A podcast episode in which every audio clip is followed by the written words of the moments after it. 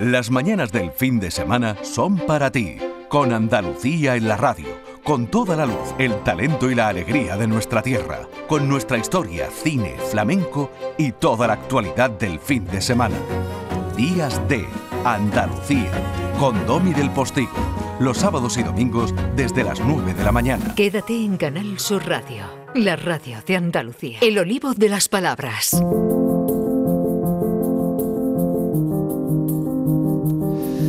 El 23 de abril, o sea, ¿se ha dado cuenta? Hoy, hoy 23 de abril, 10 menos 20 de la mañana del 23 de abril. Es el día del libro, el día de los Jorges también, ¿no? Eh, Lola, buenos días. Hola, buenos días, Domi. Tú te, tú te llamas Lola Jorja, ¿no? Yo soy libresca, tengo el libro puesto, no en el nombre, pero sí en el alma. Es tu santo porque, porque, porque tienes libro, porque tú en ti misma eres un libro, o sea que, esto es así, esto es así. Bueno, eh, ¿qué me dices? Que los reporteros esta noche, eh, mi adorada Mabelita Mata va a hablar de eh, Elio Antonio de Nebrija.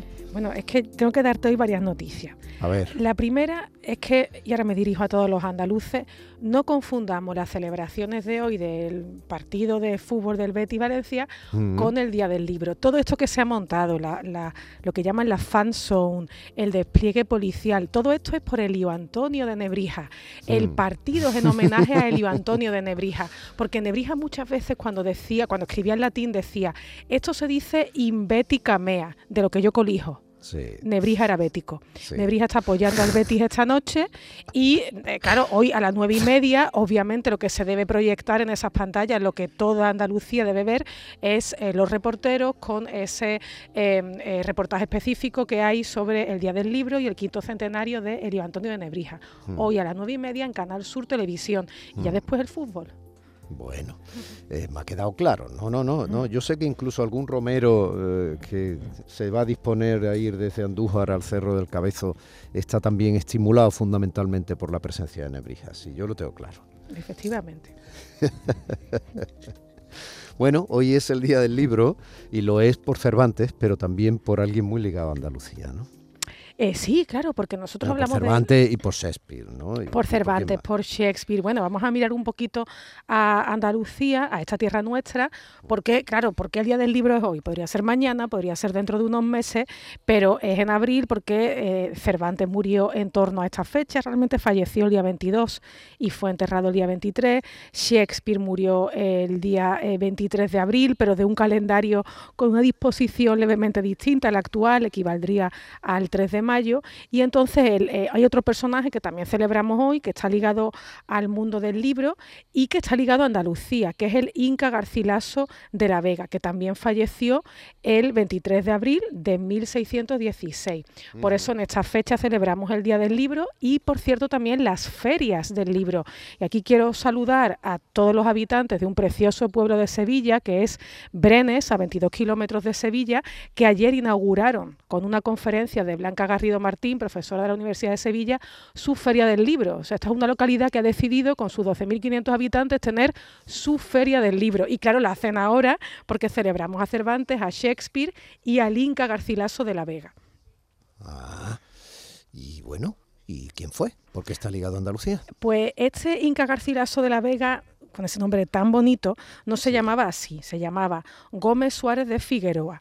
Eh, nació en América en 1539, pero murió en Córdoba, como hemos dicho, en 1616, tal día como hoy. Entonces, este es un personaje Em, que es importante por lo que escribe, pero también hay veces que, sabes que esto nos ocurre, que la biografía de determinados personajes, de determinadas figuras, es tan interesante como lo que producen. Y incluso es muy injusto que, insistamos en la biografía y no en su obra, pero es que su biografía es muy reveladora.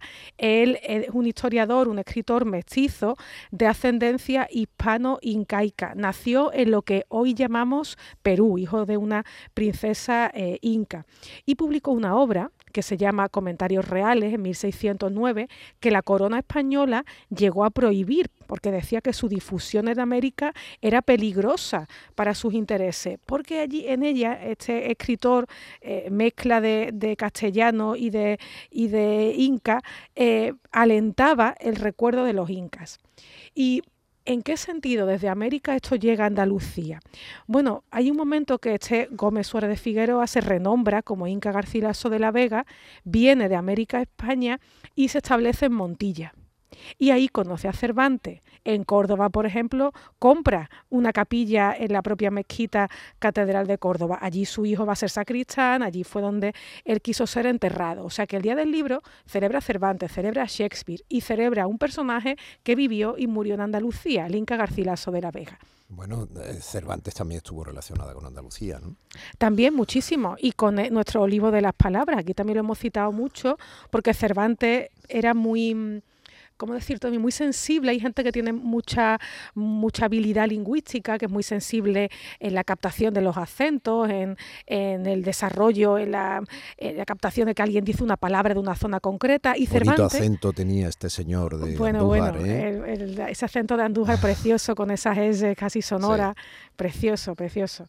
Pues Cervantes, por ejemplo, que no era andaluz, que pasó mucho tiempo en Andalucía, en alguna de sus obras dice tal palabra, la dicen así en Andalucía, por ejemplo, dicen Rinconete y Cortadillo, al tiesto en Sevilla lo llaman maceta o al portal de la calle en Andalucía lo llaman casapuerta, ¿verdad? Así que es un día del libro.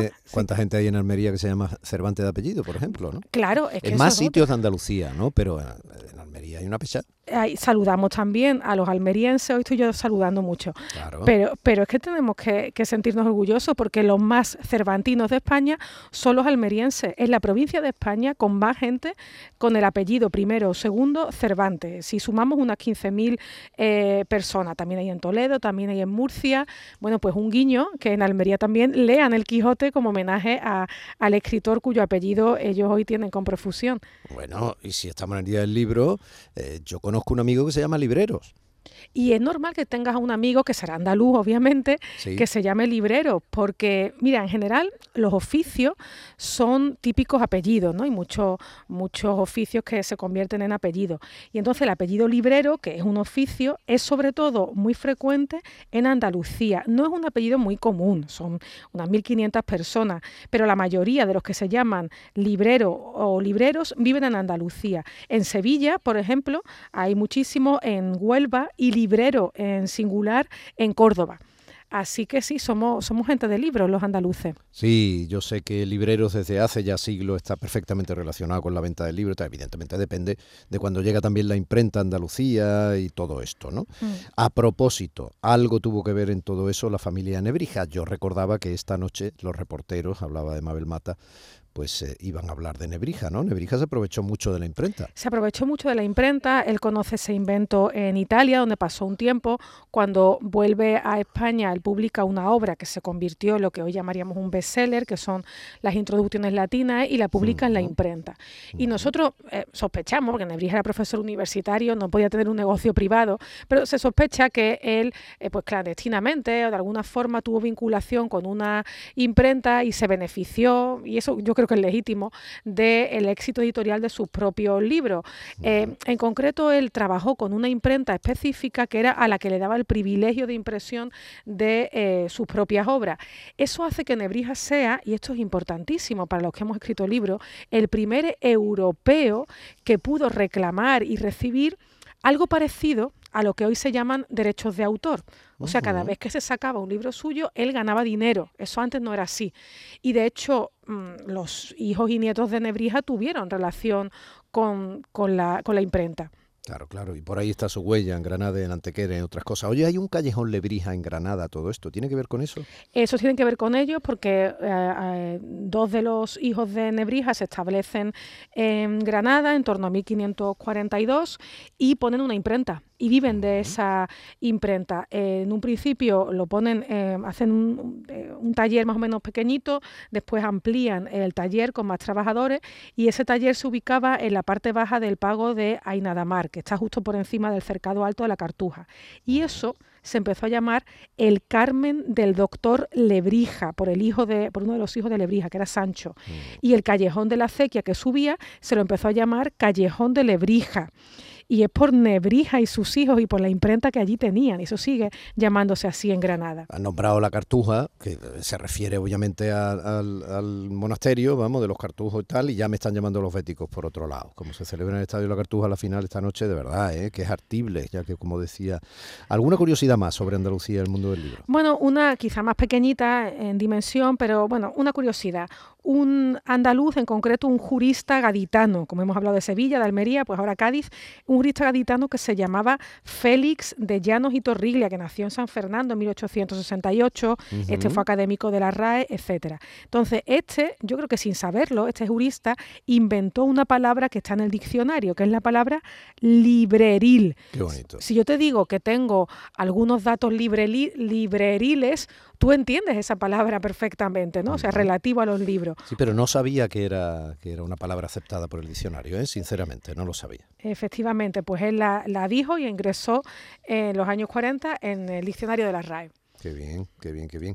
Poema para terminar hoy no te traigo poema, pero sé que te va a gustar lo que te traigo. Como hemos hablado al principio de la Feria del Libro de Brenes, de la conferencia inaugural que dio allí eh, Blanca Garrido Martín, pues yo te traigo unas palabras eh, preciosas y famosas de Lorca cuando inauguró la biblioteca de su pueblo, que fue eh, Fuente Vaquero. Es un discurso que nuestros oyentes tienen que buscar, está accesible en internet, se llama Medio Pan y un libro, y leo un fragmento, muy pequeñito. Dice Lorca, no solo de pan vive el hombre.